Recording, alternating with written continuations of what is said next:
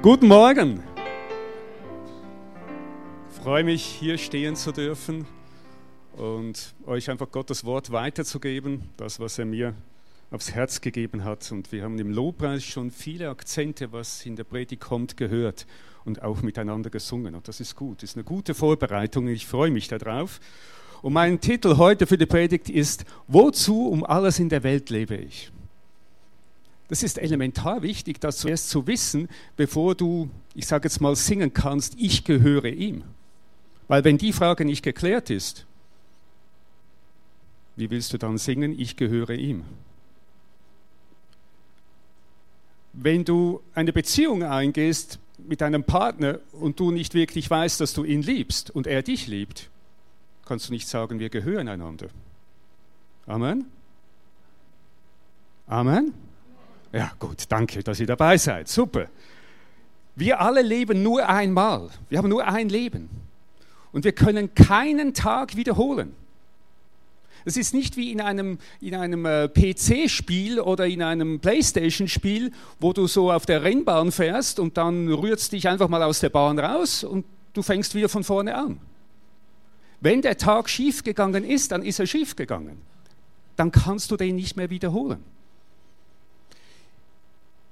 Die WHO hat dieses Jahr eine Erhebung gemacht, äh, die ist aktuell im NTV übrigens nachzulesen im Internet, am 15. Mai war das, dass die Männer im Durchschnitt 78 Jahre alt werden und die Frauen, preis den Herrn, 83 Jahre.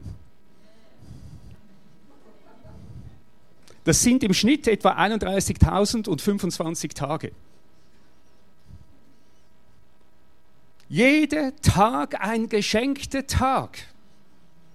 Ein Tag, der Gott uns als Chance gibt, etwas aus dem Leben zu machen. Eine Frage an euch heute Morgen. Es gibt viele Fragen heute Morgen und sie sollen als Impuls gedacht werden, um zu Hause auch nochmals darüber nachzudenken. Gibt es bei dir ein Leben, das über die bloße Existenz hinausgeht? Fragezeichen. Mehr als das Gewöhnliche, sondern das Besondere. Ein Leben mit Bestimmung. Gibt es das bei dir? Gibt es ein Leben nach dem Tod? Wenn ja, wäre es doch hilfreich, sich darauf vorzubereiten, sich zu entscheiden, dass ich mich darauf vorbereite.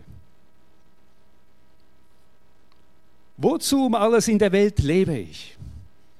Diese Frage war schon immer seit Anfang der Aufzeichnungen der Menschheitsgeschichte präsent. Der Mensch hat schon immer nach etwas über sich hinaus gesucht, nach einem Sinn und Bedeutung für sein Leben. Er kann ohne diese innere Suche nicht leben. Wir können ohne diese innere Suche nicht leben. Ein Zitat von diesem Mann, ein Genie in der Musikszene, in der Popszene, Freddie Mercury. Er hat in seinem letzten Album, das veröffentlicht worden ist, gefragt, weiß irgendjemand, wofür wir leben? Er war der Leadsänger der Popgruppe Queen. Viele von euch. Er ist schlussendlich 91 verstorben an einer Lungenentzündung. Er war bisexuell ist an AIDS an und für sich verstorben. Er war auf der Suche nach Wahrheit, nach Bestimmung für sein Leben. Weiß irgendjemand, wofür wir leben? Was sagt das Wort Gottes?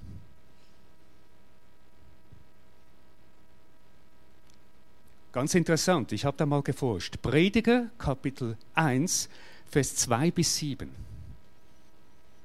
Es ist nicht auf der Folie, müsst ihr selber in eurer Bibel nachschlagen oder aufschreiben, die Bibelstelle. Nichtigkeit der Nichtigkeiten steht hier, spricht der Prediger, Nichtigkeit der Nichtigkeiten, alles ist Nichtigkeit. Man hört schon mal sehr negativ an. Welchen Gewinn hat der Mensch von all seinen Mühen, mit dem er sich abmüht unter der Sonne? Wie ätzend ist das Leben. Eine Generation kommt und eine andere geht aber die Erde besteht in Ewigkeit. Und die Sonne geht auf und die Sonne geht unter. und sie strebt ihrem Ort zu, wo sie wieder aufgeht. Der Wind geht nach Süden, der Wind geht nach Norden. Immer wieder sich wendend geht er dahin, um zu seinem Ausgangspunkt kehrt der Wind zurück. Alle Flüsse gehen ins Meer und das Meer wird nicht voll. An dem Ort, wohin die Flüsse gehen, dorthin gehen sie immer wieder. Völlig sinnlos scheint alles zu sein. Man kann tun, was man will, es hat alles keinen Sinn. Das war die Erkenntnis hier an dieser Stelle des Predigtschreibers. Jeremia sagt was ganz Ähnliches, Interessantes. Er stellt auch die Frage in Jeremia Kapitel 20, Vers 18, Wozu nur bin ich aus dem Mutterleib hervorgekommen? Um Mühsal und Kummer zu sehen? Und dass meine Tage in Schande vergehen? Nochmals die Frage, was ist der Grund, dass du geboren bist?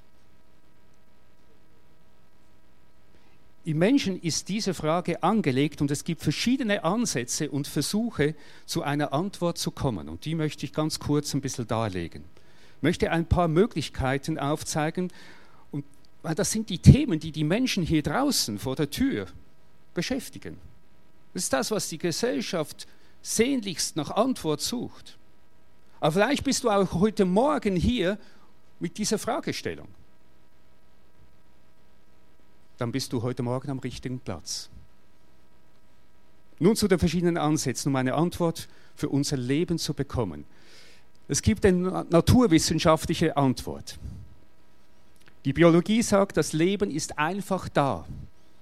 Es hat sich entwickelt. Und der Sinn des Lebens ist, Leben weiter zu entwickeln. Das geht unheimlich langsam vor sich. Das ist Evolutionstheorie. Die Aufgabe des Einzelnen ist Arterhaltung und Artausbreitung.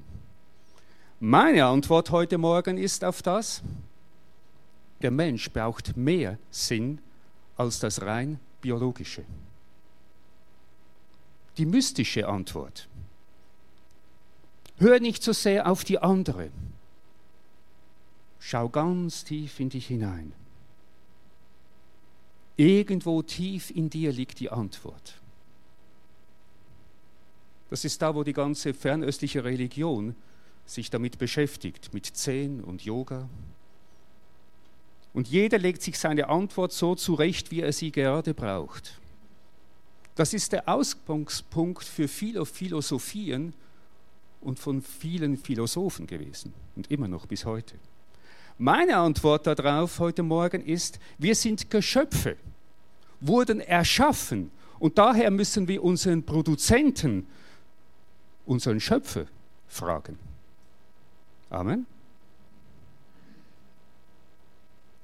Der nächste Punkt ist die philosophische Antwort.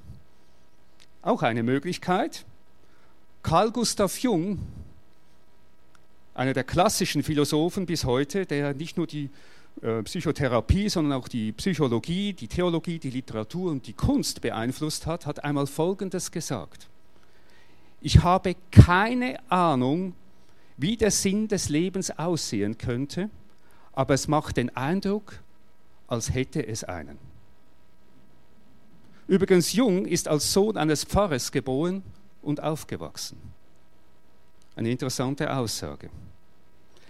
Und meine Antwort heute Morgen ist, seit Jahrtausenden gibt es viele und faszinierende Gedanken, aber immer noch keine ausreichende Antwort. Viele Philosophen und Philosophien widersprechen sich sogar. Der Umstand, dass die Philosophie im, ja, im Laufe der Jahrtausenden ihre Bemühungen noch keine Erkenntnis erbracht hat, dass das Leben einen wirklich höheren Sinn hat. Das ist das Fazit der Philosophie. Und als letztes, und das ist das, was eine Welle auch im Moment in diesem Zeitalter, in diesen Jahren so auch über Deutschland geht, ist die hedonistische Antwort. Es ist die Spaßgesellschaft.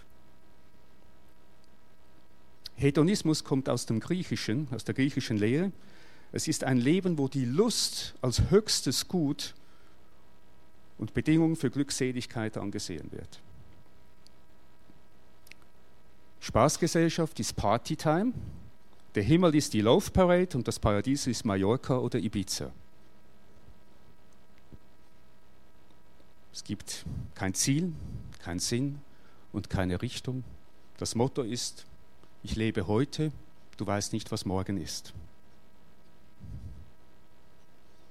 Ein ganz kurzes, kleines Beispiel. Eine Sendung auf RTL spricht ein Publikum zwischen 18 und 49 Jahren, hat laufend hohe Einschaltquoten. Und es geht nur um eines, schöne Bilder, schöne Frauen, schöne Männer, Flirts, Partys, ist das, ist das das wahre, erfüllte Leben? Nein. Die Antwort ist Gottes ewiges und bis heute bestehendes Wort. Preis den Herrn, dass wir das Wort Gottes haben. Das gibt uns Richtung. Das gibt uns nochmals den Sinn nach wahrem Leben. Wir wurden erschaffen mit einer Absicht, mit einem Ziel. Und der Schöpfer Gott hat sich dabei etwas gedacht. Ja, Halleluja. Gott sei Dank hat sich er etwas gedacht. Es gibt einen Masterplan. Wusstest du das? Es gibt für dein Leben einen Masterplan. Deshalb finden wir die Antwort nur bei ihm ganz persönlich heraus, nirgends woanders. Denn er ist der Ursprung und das Ziel aller Dinge. Kolosse 1, Vers 16 sagt folgendes: Durch Jesus ist alles erschaffen worden und alles findet in ihm sein Ziel. Wir sind kein Produkt des Zufalls. Ein älteres Lobpreislied sagt eine Laune der Natur. Nein, wir sind kein Produkt des Zufalls. Wir sind mit einem Plan, mit einer Absicht in diese Welt hineingeboren worden. Gott wollte ganz gezielt, dass du geboren wurdest und er hat für dich etwas vor. Deshalb hat er schon aus Liebe diese Suche in uns nach Sinn und nach ihm selbst in uns angelegt und hineingelegt. Und die Bibel ist voll von solchen sinnvollen Antworten. Und ich möchte euch ein paar zum Besten geben. Apostelgeschichte 17, Vers 27. Paulus sagt zu den Athenen, die Menschen müssen als logische Konsequenz, dass er als Schöpfer etwas hineingelegt hat, Gott suchen. Ob sie ihn wohl fühlen und finden würden? Sprüche 16, Vers 4 sagt, alles hat Gott zu einem bestimmten Zweck geschaffen. Psalm 44, Vers 2 so spricht der Herr, der dich gemacht hat und bereitet, geformt hat von Mutterleibe an. Und ihr seht, es geht quer durch die Bibel durch, vom Alten bis ins Neue Testament. Psalm 139, Vers 16. Deine Augen sahen mich schon im Mutterleib, als ich noch nicht bereitet war, und alle meine Tage waren in deinem Buch schon aufgeschrieben, als noch keiner da war als noch keiner da war. Da warst du noch gar nicht und dein Name und dich als Person war schon im Buch des Lebens eingeschrieben. Jetzt fällt es doch viel leichter zu singen und ich gehöre dir. Amen. Amen. Aber das ist wichtig, dass wir das verinnerlicht haben, dass wir das wissen, dass das tief in uns eingeschrieben ist, eingebrannt ist. Und eine letzte Bibelstelle dazu, Epheser 1, Kapitel 1, die Verse 4 bis 5. Schon vor Beginn der Welt, vor allem Anfang an, hat uns Gott auserwählt. Seine eigenen Kinder sollten wir werden, das hat Gott schon damals aus Liebe zu uns beschlossen. Aus Liebe erschaffen. Ein ganz ein Schlüsselwort. Aus Liebe erschaffen. Aus Liebe bestimmt aus Liebe geformt, aus Liebe umarmt und begehrt. Halleluja. Vielleicht kannst du dir heute nicht alles merken, aber ich möchte, dass du eins mit Bestimmtheit weißt, wenn du hier rausgehst. Gott hat dich aus Liebe erschaffen und ins Leben gerufen. Das Bild von Rembrandt, der verlorene Sohn. Wenn wir das Konzept der Liebe verstehen, dann wissen wir, dass er als unser Vater aus Liebe eine Richtung, einen Plan für unser Leben hat. In Johannes 10, Vers 10 sagt Jesus, ich bin gekommen, damit sie Leben haben und es in Überfluss haben. Das ist nachhaltiges Fun, Love und Sun, erfülltes Leben in Ewigkeit. Leute, das macht doch Laune. Das ist besser als es jedes Fußballspiel in dieser Welt. Danke für eure Begeisterung. Halleluja. Ja. Also ein gutes Weltmeisterschaftsspiel ist auch gut, okay? Es wird uns Gott nicht absprechen, überhaupt nicht. Das gehört auch zum Leben. Er gönnt uns das, nur dass er mich da richtig versteht, ja? Aber die Begeisterung für Jesus, die darf in uns sichtbar sein, wenn wir das Konzept der Liebe geschnallt haben. Das ist es. Ich bin gekommen, das war sein Auftrag, seine Bestimmung. Jesus will, dass wir hier im Jetzt in göttlicher Lebensqualität leben und danach im Himmel. Es geht nicht nur um Überleben oder Existieren, es geht auch nicht um die Erfolgserlebnisse hier auf Erden, es geht darum, dass dein Leben Bedeutung hat.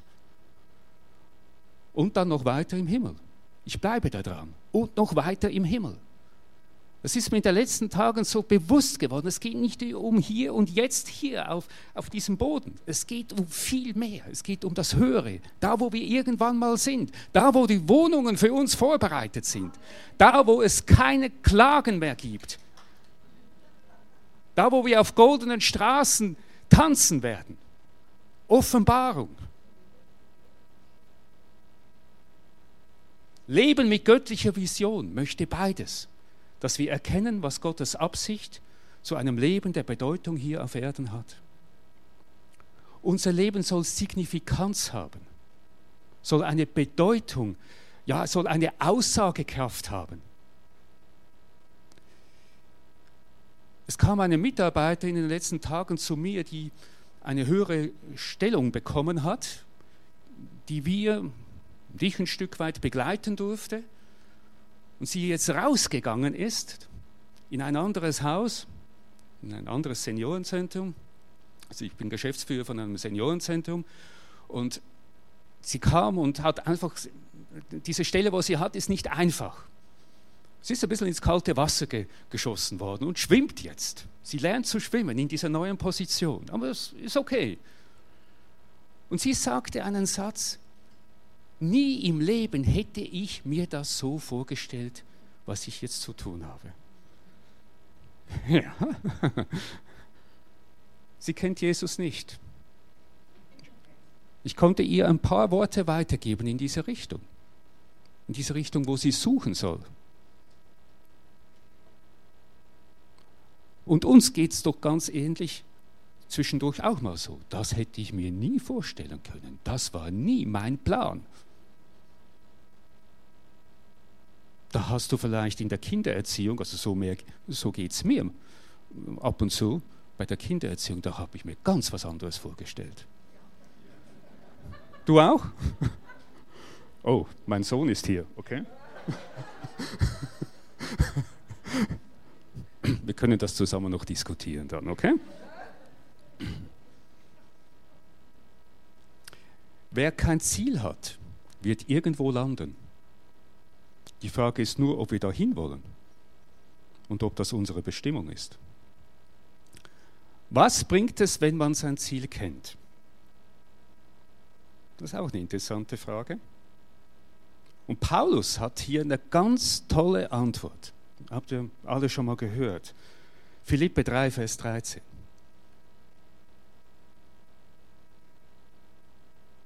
Eines aber tue ich, ich vergesse, was da hinten ist stecke mich aus nach dem, was vorne ist und jage, und das gefällt mir, auf das Ziel zu, hin zum Kampfpreis der Berufung Gottes nach oben in Christus Jesus. Auf das Ziel zu. 1. Korinther 9, 26. Für mich sind das zwei Bibelstellen, die mich ähm, mein Leben immer wieder geprägt haben auch. Ich, also nicht nur, aber auch. Ich laufe nicht ins Ungewisse.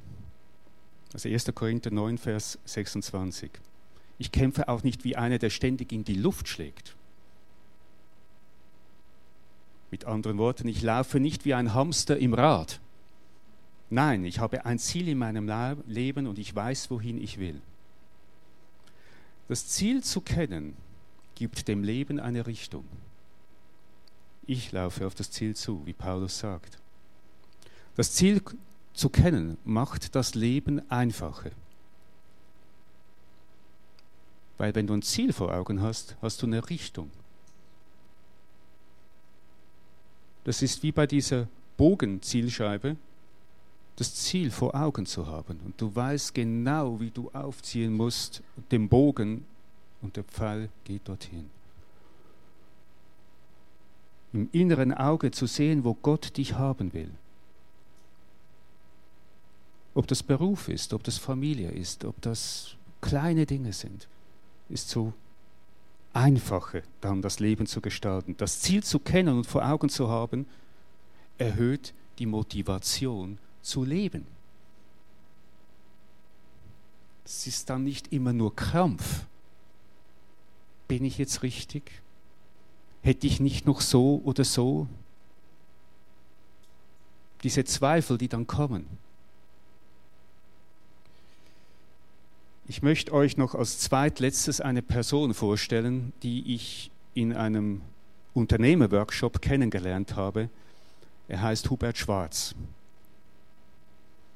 Hubert Schwarz ist ein 60-jähriger Mann, ein Extremsportler. Er ist einer der Mitbegründer des Triathlons Rot am See. Das ist vielleicht für einige ein Begriff. Der hat, wenn du den Mann siehst, könntest meinen, er kommt aus der Schreinereiwerkstatt. Sieht alles andere aus als sportlich. Und er hat einfach mal beginnen, Sport zu machen als Ausgleich. Aber was mich fasziniert hat in, an ihm, ist folgende Aussage. Und auch bei ihm bin ich mir noch nicht sicher, ob er wirklich Christ ist. Er schreibt Folgendes. Welche Botschaft wollen Sie vermitteln, wird er gefragt. Hubert Schwarz, Extremsportler, grundsätzlich gebe ich nur das weiter, was ich selbst erlebt habe. Eine ganz wichtige Aussage auch für uns. Ich gebe nur das weiter, was ich selber erlebt habe. Und daraus kann man ganz gewiss ableiten, dass in jedem von uns weitaus stärker Kräfte schlummern, als wir selbst annehmen. In der Kooperation mit unserem Vater Gott, mit Jesus Christus und dem Heiligen Geist glaube ich das sehr wohl. Ich war nie mit überragenden sportlichen Talent gesegnet, aber mein Wille und mein Trainingsfleiß trugen mich zweimal im Sattel um die Welt. Zugetraut hat mir das anfangs niemand. Und darum geht es. Wir müssen den Mut haben, Wagnisse einzugehen, Risiken zu nehmen, statt einer allgemeinen Vernunft zu folgen, die am Ende doch nur das tatenlose Zusehen oder die eigene Bequemlichkeit rechtfertigt. Damit rede ich nicht dem rücksichtslosen Egotrieb das Wort ab. Auch ein Team lebt von der Bereitschaft, seine Mitglieder für ein gemeinsames Ziel über sich hinauszuwachsen und sich damit gegenseitig anzuspornen. Es ist viel Wahrheit da drin. Viel Wahrheit. Trainingsfleiß ist für mich, und wir haben das auch in der Predigt von Christian und von Kerstin immer wieder gehört, ist Wort Gottes. Zu lesen, zu studieren, zu kauen, zu verinnerlichen. Ist das Gebet. Das ist Training für die Ewigkeit. Zum Abschluss Rick Warren, Pastor, Gemeindegründer der Saddleback-Gemeinde in Kalifornien, erfolgreicher Buchautor, einige kennen ihn sicher von seinen Büchern. Das Leben auf dieser Erde ist nur die Generalprobe für die Aufführung. Wir haben heute Morgen gesungen, du bist der Herr, der mein Haupt erhebt. Und da drin kommt auch dieses Wort Rückenwind vor. Dieser Extremsportler braucht viel Rückenwind und zwischendurch manchmal Rückenwind beim Radfahren Manchmal ist das sehr bequem. Heute gibt es die E-Bikes, brauchst du nicht mehr so viel Rückenwind, aber wir brauchen den Heiligen Geist mit dem Wort zusammen. Und ich möchte euch ermutigen, für diese Woche einfach nochmals zu verinnerlichen, warum in aller Welt bist du auf dieser Welt überhaupt? Weshalb bist du wirklich geboren? Studier das in, dein, in dem Wort. Vielleicht hast du dir heute Morgen Notizen gemacht. Ich denke, dass die Predigtnotizen auch auf dem Internet dann veröffentlicht werden, um das Skript da nochmals runterzuladen. Aber das ist so wichtig für das, wo Gott uns nach vorne bringen will. Ohne diese Identität ist kein weiteres Vorwärtsgehen möglich. Das ist meine persönliche Überzeugung. Dieses Bild von Rembrandt ist immer wieder so eines, im Schoß des Vaters zu sein und zu wissen, er ist alle Zeit, alle Zeit für mich da. Und von dort aus kann ich wieder gehen, vom Vaterhaus her. Ich weiß immer wieder, wohin ich zurückkehre. Immer wieder neu. Wollen wir aufstehen zusammen? Ich möchte gerne beten. Wozu um alles in der Welt lebe ich? Jesus, das ist diese Frage heute Morgen. Und ich bin überzeugt, dass du für meine lieben Geschwister und für uns alle die Antwort bereithältst. Wir haben sie gehört heute Morgen ein Stück weit, Herr. Aber ich bitte dich, die dieses große Fragezeichen heute Morgen nochmals aufs Herz bekommen haben, dass du hier nochmals direkt, ganz persönlich, ganz nahe diese Antwort gibst. Vater, ich danke dir für meine lieben Geschwister, dass sie in ihrem Herzen einfach eine Sehnsucht haben, dir zu folgen. Und ich bitte dich, Heiliger Geist, dass du diesen Rückenwind gibst, dass wir alle dranbleiben an dir, Herr. Dass wir in diesem Zeitalter, wo wir leben, wo uns alles immer wieder überrollt vom tagtäglichen Tagesgeschäft her, dass wir immer wieder diese Oasenzeiten haben, einen Augenblick haben, um an dich zu denken, Herr. Du bist ein Gott, der jede Sekunde da ist und jede Sekunde ein Gedanke an uns hat. Das ist unglaublich, aber es ist Wahrheit. Herr, so spreche ich Segen aus über jeden Einzelnen, Herr, der heute hier ist. Danke, dass du die Hände gefüllt hast, dass du die Herzen gefüllt hast dass du nochmals die Sinne mit durchflutet hast, Herr, mit Antworten, Herr. Und ich segne euch in diesem Frieden, in diesem Shalom Gottes und in dieser väterlichen Zuneigung und Fürsorge für euch. Und wir geben dir die Ehre über alles, Herr. Und ich danke dir, dass wir auch an Begeisterung als Team hier, als Gemeinde mehr und mehr zunehmen dürfen, Herr. Ich freue mich darauf. In Jesu Namen. Amen. Amen.